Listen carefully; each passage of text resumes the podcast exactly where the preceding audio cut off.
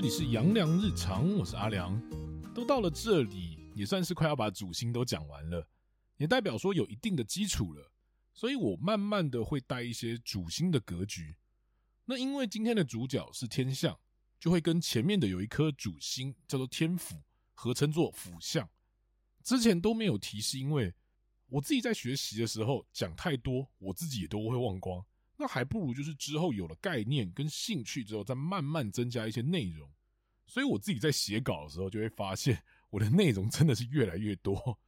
那接着回到我们今天的主角天象，那天象的古文是南斗第五星化气约为印，为福善官禄左帝之相，掌爵福，是为官禄主，主印，主衣食，官禄主，司掌。仁慈尽责之心，今天的古文有很多新的名词，不过也其实不难，都可以从古文上面做一个直观的一个翻译。南斗第五星化气曰印，为福善官禄左帝之相，因为都有基本的概念了，那而且这整段放在一起讲会比较有画面感。化气曰印的意思就是印章，你也可以想成皇帝的玉玺，而天象就是那个拿玉玺的人。帮皇帝拿玉玺的人，你的地位怎么可能会低？所以一定是一人之下，万人之上的亲信左右手。而这个整段古文的意思就这样子而已。接着我们把这段古文的细节来分析一下。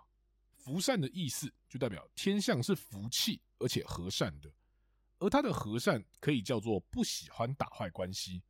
再讲的通俗一点，就叫做你好我好大家好就好了。福善官禄的意思，他的做人这一套也会运用在他的职场上，代表天相的沟通能力非常强，八面玲珑，甚至是面面俱到，都可以形容在天相上做事的态度。而左帝之相，前面有一颗星有上相之格，不知道有没有人记得这段古文？这颗星就是天府，这两颗都是皇帝的左右手，差别就是天府只做事，不太会做人。还记得当时我举例人物的时候，就是你各位公司的会计要请款，只认发票不认人，没打统编你就是退回，抬头写错你就是给我重写，我没有在跟你客气的。而天相的做事方式就比较像是会在劳方跟资方的中间协调的那一位啊，你退一点啊，他也退一点嘛，这样大家都和和气气的，不是很好吗？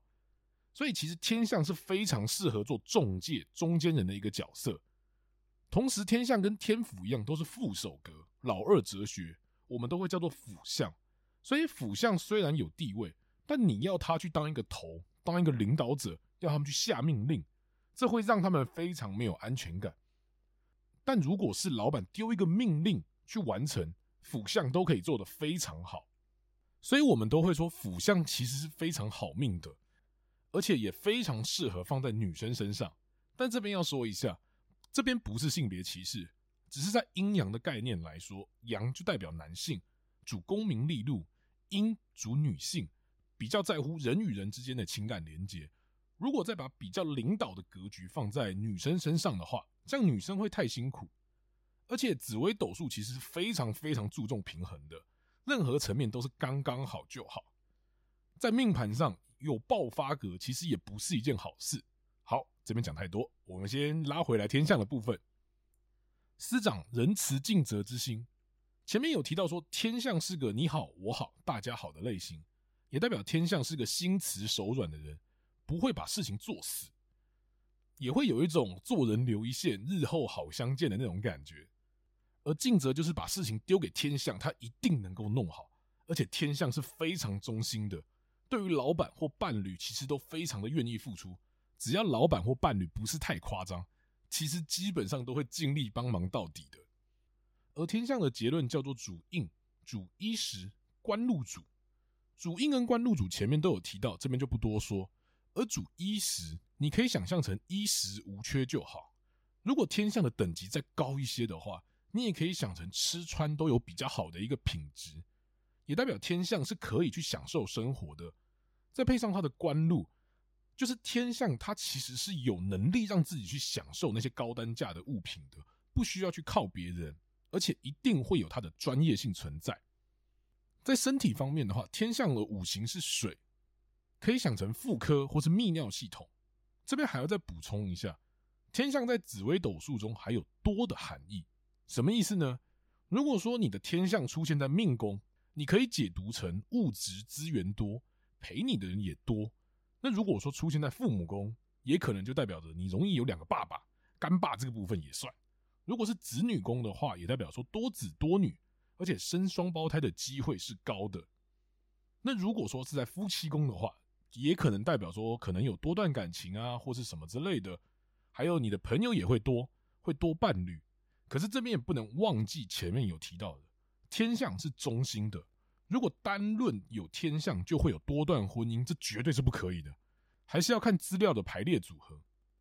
而且上面所说的都是站在术的角度出发，而不是现实的状况。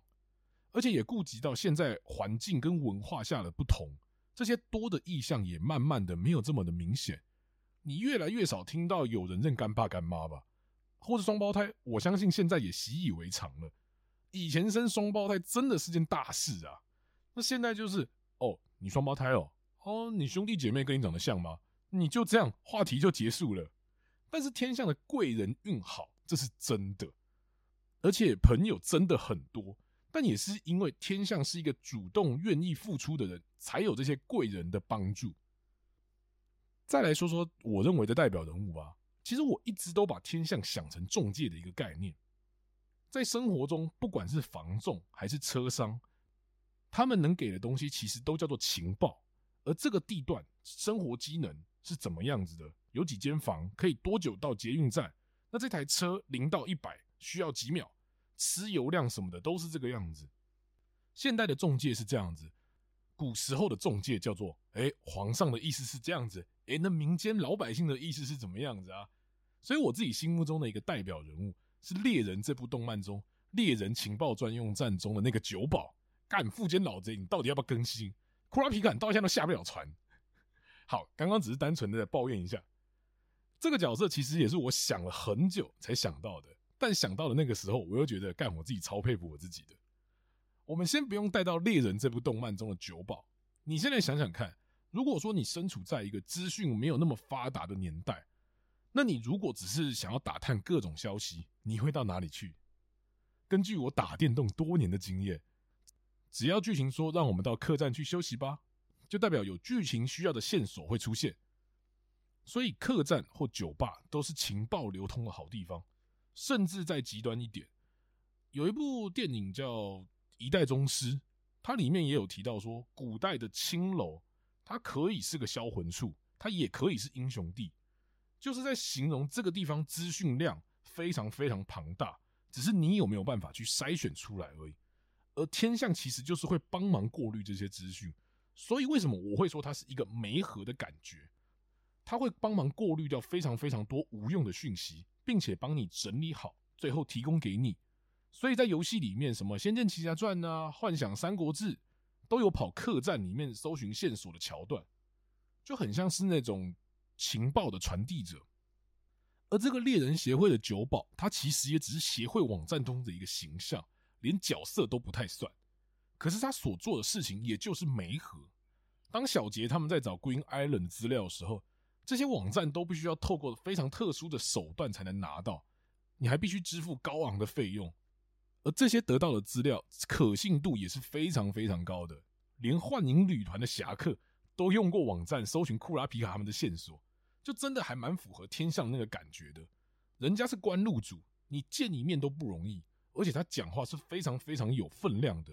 虽然他不是老大，而且都笑笑的，但还是一样，你要得罪他吗？他或许只是个形象角色，如果他是真人，他不给你情报，你也受不了啊！伸手不打笑脸人呐！你真的敢打他的话，人家的靠山也是尼特罗跟整个猎人协会，你敢打吗？尼特罗还是猎人协会中的五大念能力高手，你敢吗？你敢得罪猎人协会中的久保吗？其实这就是一个天象的一个感觉。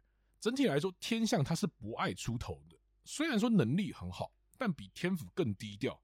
那种所谓的低调，是指说，当我们在论功行赏的时候，他会说：“哎，这个功劳都是大家的，跟我没有什么太大的关系。”所以如果说你们的团队有一个天象的话，那就会有一个非常非常和谐的沟通，把全部的后勤事务丢给他就对了。那我今天天象的部分就先分享到这边。如果说你对天象还有什么感觉的话，都欢迎到我的 IG 来留言跟我做分享哦。我是阿亮，大家拜拜。